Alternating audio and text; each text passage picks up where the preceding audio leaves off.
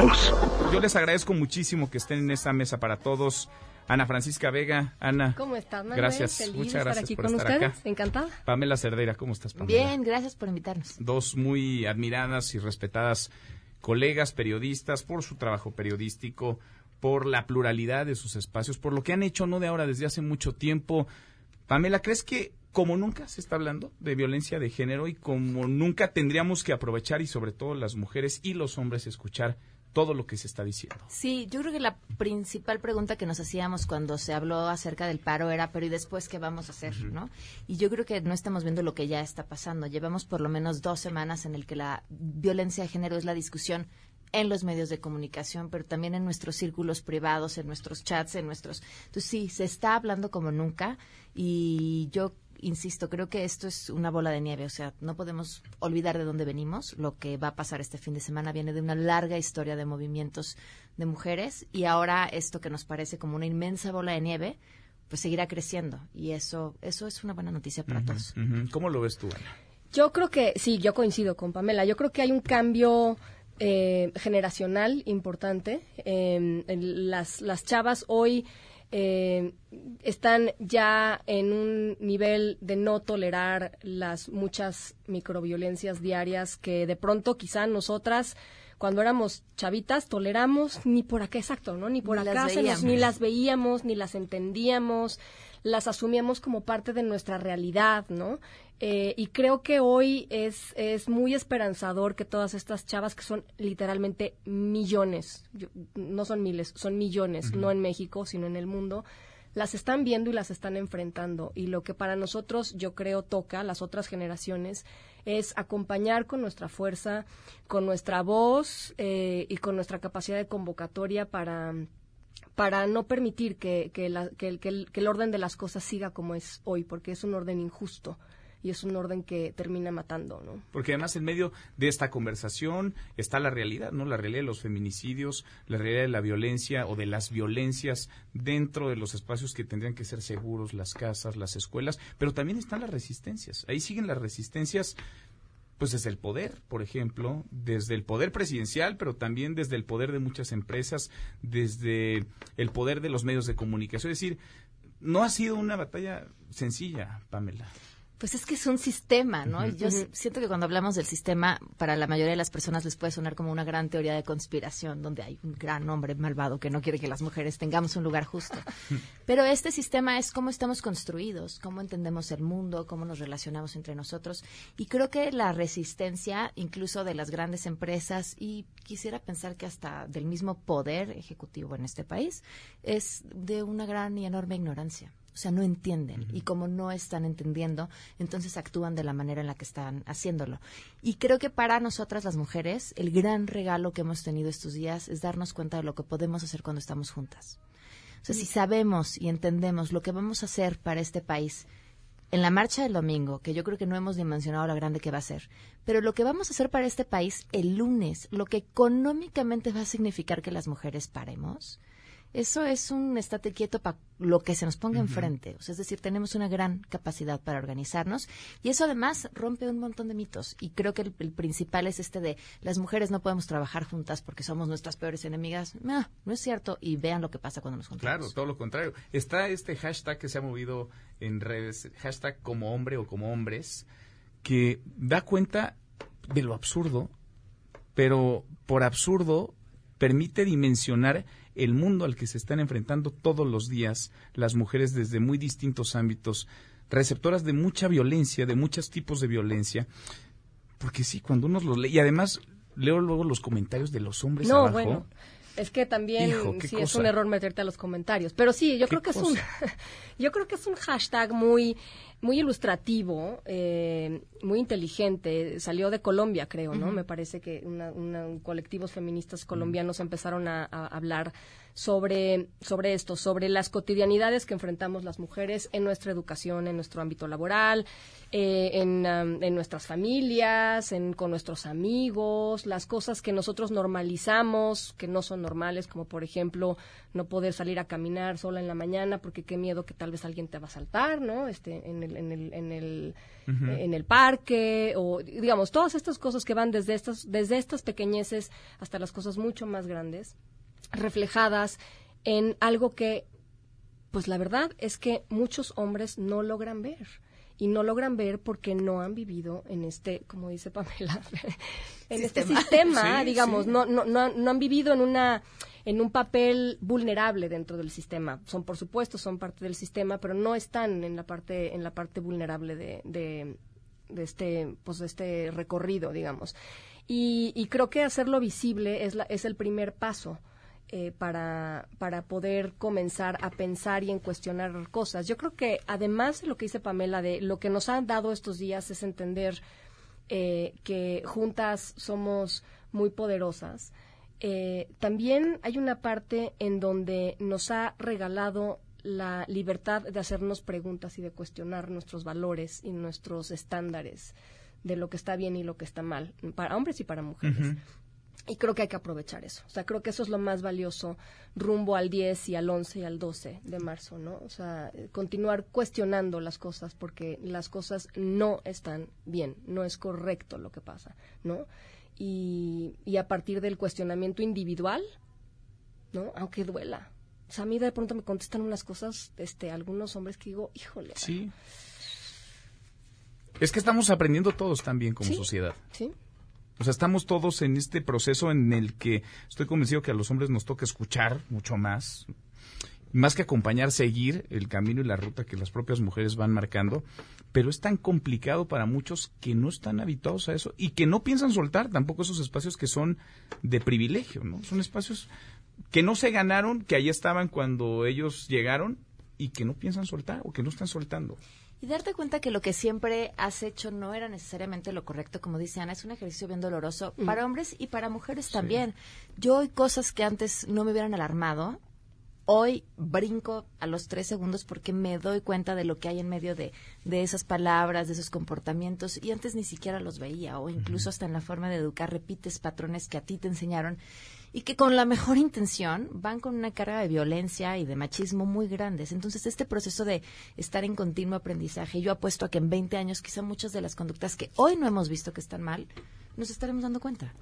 Y, retomando un poco lo que decías, Manuel, de, de desde el poder, yo sí ahí creo que es muy... Em, eh, muy negativo el mensaje desde Palacio Nacional, desde el propio presidente Andrés Manuel López Obrador, que dice yo no soy feminista, soy humanista. A mí me preocupan las muertes de las mujeres y las, y las de los hombres. Porque además le preguntan de feminismo y termina hablando de corrupción, que puede ser un tema gravísimo y delicadísimo, pero le están preguntando sobre feminismo. Sí, y yo sí he sentido en, respuestas que, he recibido recientemente en redes sociales que empieza a permear este discurso de no se hagan las víctimas. Aquí todos vivimos con violencia, ¿no? Y dice, híjole, sí, sí, Sí, México es un país inmerso en una crisis de derechos humanos, inmerso en una crisis de violencia, pero hay violencias muy particulares que tienen que ver con la mujer y que terminan eh, por tener infinidad de manifestaciones. La peor de todas es la muerte, pero no es la única, ¿no? Y hay manifestaciones diarias y cotidianas que terminan, terminan limitando las posibilidades de una mujer en esta, en esta sociedad. Entonces, no es que te hagas la víctima, pero sí creo que hay un tema de... Eh, pues de, de pues de que desde Palacio Nacional se está promoviendo este discurso y hay muchísima gente que escucha al presidente López Obrador. Que lo sigue, que le hace caso. No ha podido decir el presidente como tal violencia de género en sus mañaneras, por ejemplo. Mm, no ha repetido el nombre de ninguna de las víctimas. ¿Cómo, ¿Cómo entiendes esto? Desde que sí tenemos el primer gobierno que tiene una mayoría de mujeres en, en su gabinete, Olga Sánchez Cordero es una mujer feminista, y, luego ves expresiones como lo de ayer, donde aquí estamos todas para defender al Señor, porque, porque a eso es a lo que estaban. Entonces, es, eh, saca muchísimo. Por eso decía, yo no sé si, si parte de verdad de un gran desconocimiento o de un afán de quedar bien con todos. Que es durísimo para ellas también, para las secretarias, para las integrantes del propio gabinete. Te decía ayer Olga Sánchez Cordero, Ana, te escuchaba en, en, la radio, en tu programa con, con ella, decía, a ver, la sociedad las mujeres particularmente no están enojadas con el gobierno. Están... bueno, dijo, bueno, sí un poquito. O, sea, eso Un poquito, pero, no, tanto. No tanto. ¿no? en realidad están enojadas pues con las conductas machistas, misóginas, ajá, sí, todo eso, pero no se está repitiendo todo eso desde el gobierno. Claro, no, yo creo que yo creo que ahí hay una omisión muy importante eh, y, es una omisión eh, que francamente para cómo está el, tema de, violencia contra la mujer, eh, de feminicidios, eh, de desapariciones, de trata de, mujeres. Eh, francamente creo que es una omisión que no, no nos podemos dar el lujo de permitir en este país. ¿no? Y yo creo que eso es lo, eso es lo que tiene tan enojadas a muchísimas mujeres y eso es lo que nos va a sacar a las calles eh, el próximo domingo y eso es lo que nos va a hacer parar el 9. Y creo que decir otra cosa o justificar otra cosa es literalmente cerrarte las puertas a una realidad que si el presidente se, se, empeña en mantener, pues va a terminar costándole yo creo que muy caro, la verdad. Ahora, lo que dice el presidente puede ser reflejo también de cómo piensan muchísimos o de cómo él piensa que piensan muchísimos, porque me parecería difícil de creer, aunque él insistió hoy de nuevo, que no tenía en mente, por ejemplo, que no tenía ni idea que el paro era el lunes 9 de marzo cuando anunció que, ese día se iban a vender los boletos la cuarta transformación y, este, tiene tiene sus importancias. Es que me, tiene sus prioridades. Hiciste la pregunta de los del cachito de los 20 millones de pesos. ¿Qué es qué está pensando? Y yo me hago esa pregunta todos los días y no llego a ninguna conclusión y me doy cuenta que aquello que creía que eso jamás estaría pensando, parece ser que es lo, lo que está pensando. Me queda claro que no entiende. No entiende y no le interesa entender y no sé por qué, si además, incluso en las encuestas, que es algo que parecería importarle, eh, las mujeres estamos diciendo esta actitud no está bien y no, y no la vamos a apoyar. Entonces, Ahora, generacionalmente, escuche tampoco. Generacionalmente sí creo que hay un cambio. Estaba, estaba leyendo hace rato una encuesta que sacó Roy Campos sobre el 8 y el 9. Eh, y es muy interesante porque eh, los, las personas que están entre 18 y 20, no me acuerdo cuántos años, veintitantos años, estaban muy mayoritariamente a favor de eh, hombres y mujeres, a favor de las acciones este, planteadas para el 8 y para el 9. Eh, empezaba a disminuir el apoyo conforme se iban acercando los 40 eh, y en los sesentas y tantos eh, había gente como un poco más convencida. Es decir, el, grueso de la resistencia, digamos, está en los que hoy formamos parte activa de la, de la fuerza laboral. Este, pero sí creo que hay un cambio generacional y había un cambio generacional muy notorio este, en, en, en los, en los chavos eh, hoy, ¿no? Los, los jóvenes de hoy. Y, y, eso pues también tendrá que poner a pensar mucho a los políticos. Pues sí, a quienes están escuchando, ¿no? O de quiénes se están rodeando, o qué inercias están replicando, porque quizá esas inercias las fomentan ellos mismos, ¿no? Las formaron algunos y otros las fomentan, pero que el presidente diga, como lo dijo ayer, que es experto y que no le gustaba usar la palabra, pero que es experto en temas de género, con lo que ha dicho, o más bien con lo que no ha dicho sobre la realidad que está ocurriendo, pues sí parece dar cuenta de una desconexión ¿no? con respecto a la realidad, con lo que se está diciendo en redes, con lo que está pasando en la calle, en las mesas, en la conversación y lo que él mismo desde el Palacio Nacional trata de decir. ¿O será, no sé, se los pregunto, que está enojado el presidente porque perdió el control de la narrativa, porque perdió el control del discurso que él estaba acostumbrado a dictar desde las conferencias mañaneras y ahora es la realidad la que está dictando? Yo creo que lo, dejó claro aquella vez, ¿no? pero no me roben la atención de mi tema creo que de las cosas que más le puede molestar es que le roben la agenda y pues ya pasó. Y seguirá pasando, o sea, y seguirá pasando, porque esto que se activó de, de, esta, de esta fuerza y con esta magnitud no va a desactivarse con, con, el surgimiento de otros temas, porque volvemos al asunto, son 10 mujeres que se mueren, eh, son asesinadas todos los días por cuestiones de género, ¿no? Eso va a seguir pasando. Bueno, diría Juan Sandoval que sí, que mueren 10 mujeres. No, bueno, pero todos eh, los días mueren 80 hombres. bueno, que ese señor O sea, eso dice el cardenal Sandoval y es que tendría que dar tantas pero mira, explicaciones. esas voces cada vez valen menos, ¿no? O ¿Sí creen que pesen menos? Yo sí creo, claro, por supuesto que sí. Yo creo que cada vez pesan menos, yo creo que cada vez son más irrelevantes, yo creo que cada vez son más absurdas escucharlas. Este. ¿Cada vez se encuentran menos eco? Pues sí, sí. A mí me gusta tu optimismo. Pues sí, a mí me gusta apostarle a eso, pero, pero sí creo que la ignorancia es atrevida y siempre lo ha sido. Entonces, por eso escuchamos a esta gente. Y entonces, en, en las discusiones permea el, pero esto es de hombres contra mujeres, es de buenos contra malos, pero es que yo también quiero a los hombres. Por, por eso, por, por no entender de qué va, por no entender que por lo que estamos peleando las mujeres, que finalmente es un mundo más justo y más seguro, terminaría permeando en un mundo más justo y más seguro para todas las personas que habitamos este país. Bueno, yo platicaba el otro día con un amigo que, que la verdad me encanta que, que, hable sobre estos temas, que son el, asunto de las masculinidades tóxicas, ¿no? Eh, y, y yo creo que los hombres tienen que pues empezar a entrarle a estos temas entre hombres, ¿no? Yo creo que si una mujer les dice qué es lo que tienen que estaríamos haciendo exactamente lo mismo que hacen todos los días con nosotros, pero este pero lo que lo que me parece muy interesante de este tema de las masculinidades es que em, ser un macho mexicano como tal y, permanecer en este sistema machista y en este sistema también termina eh, teniendo un costo enorme en la vida de los hombres, ¿no? este, porque se les imponen estereotipos, porque no pueden ser lo que quieren ser, porque no pueden llorar si se les da la gana llorar, porque no pueden, este, mm, no sé, o sea, hacer lo que quieran ser si es lo que quieren ser, pues, ¿no? hay una serie de estereotipos porque tienen que pagarle la cuenta, entonces trabajan como locos para pagar las cuentas porque entonces yo soy el proveedor de todo mundo y nadie puede aportar nada, porque no? Este, o sea, se, construyen unas, eh, unos personajes que probablemente nada tienen que ver con quién son realmente, ¿no? Entonces, e, este movimiento, creo, es un, es un espacio también para que los hombres piensen. Completamente es que es una sacudida para todos como sociedad. Tendría que serlo así. Tendría que funcionar. Ahora, yo les admiro siempre el trabajo que hacen porque no es de ahora, desde hace mucho tiempo, le abren voces a la pluralidad, ponen estos temas en la agenda, están empujándolos.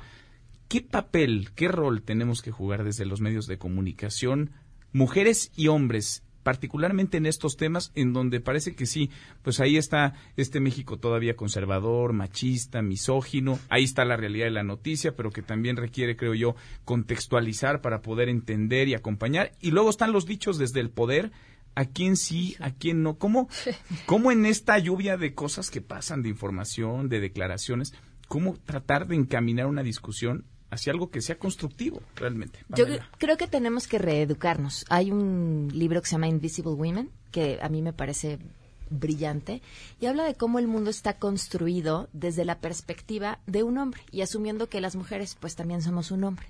Y entonces tendríamos las mismas necesidades, veríamos el mundo de la misma forma, y no es así. Y estamos igual de contentas. Exacto, estamos igual de contentas. Pero eh, pues, ya me tendría que extender en qué se expresa. Si tienen chance de verlo, es importante. Y, a lo que quiero ir es, tenemos que reeducarnos, sobre todo desde los medios de comunicación, porque como estamos acostumbrados a ver el mundo y a relatarlo desde la mirada del hombre, pues nos estamos perdiendo de toda una otra perspectiva.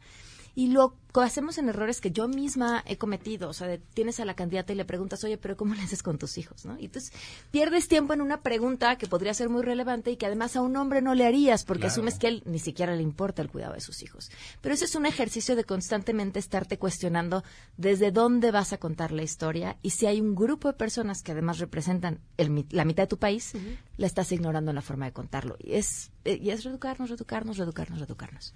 Ana. Yo creo que eh, hay una responsabilidad enorme para no dejar de hablar de estos temas, aunque a veces sea incluso, em, no sé si la palabra es aburrido, pero eh, sea eh, frustrante tratarlos y escuchar una vez más la voz de las víctimas y una voz, este, una vez más a la, a la mamá destrozada o al papá destrozado o al hermano destrozado. O sea, creo que hay una responsabilidad de nuestro de nuestra parte de hombres mujeres en los medios de comunicación de no bajar digamos eh, la guardia con respecto a, estos temas.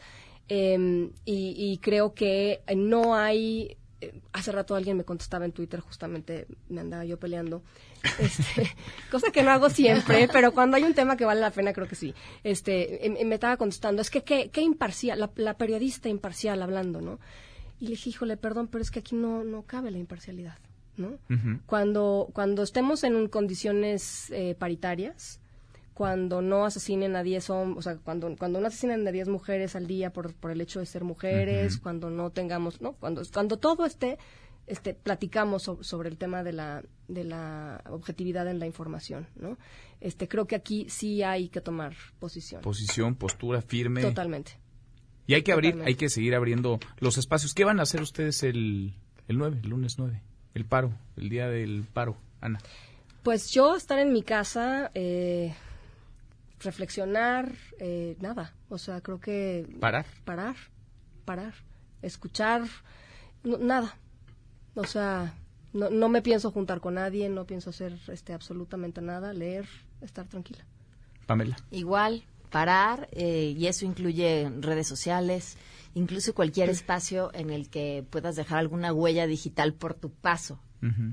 No me voy a acercar y creo que además eso va a ser de una paz impresionante y, y preguntarnos ahora cómo aportamos, ¿no? A partir de ahora, hacia dónde vamos a caminar. ¿Qué le dirían a los hombres que nos escuchan? ¿Qué tendrían que hacer los hombres? Sé que, híjole, de pronto ya también esta pregunta ustedes mismas la han formulado, ustedes mismas han escuchado respuestas, muchas, entonces tiene un bagaje y una riqueza de estas, pero ¿qué nos toca a, los hombres en este momento, el 8, el 9, pero después, ¿qué nos va a tocar a los hombres que queremos? Porque estoy seguro también que la mayoría de los hombres queremos no solamente un país en paz, queremos claro justicia, queremos equidad, queremos que no maten tampoco a nuestras esposas, a nuestras hijas.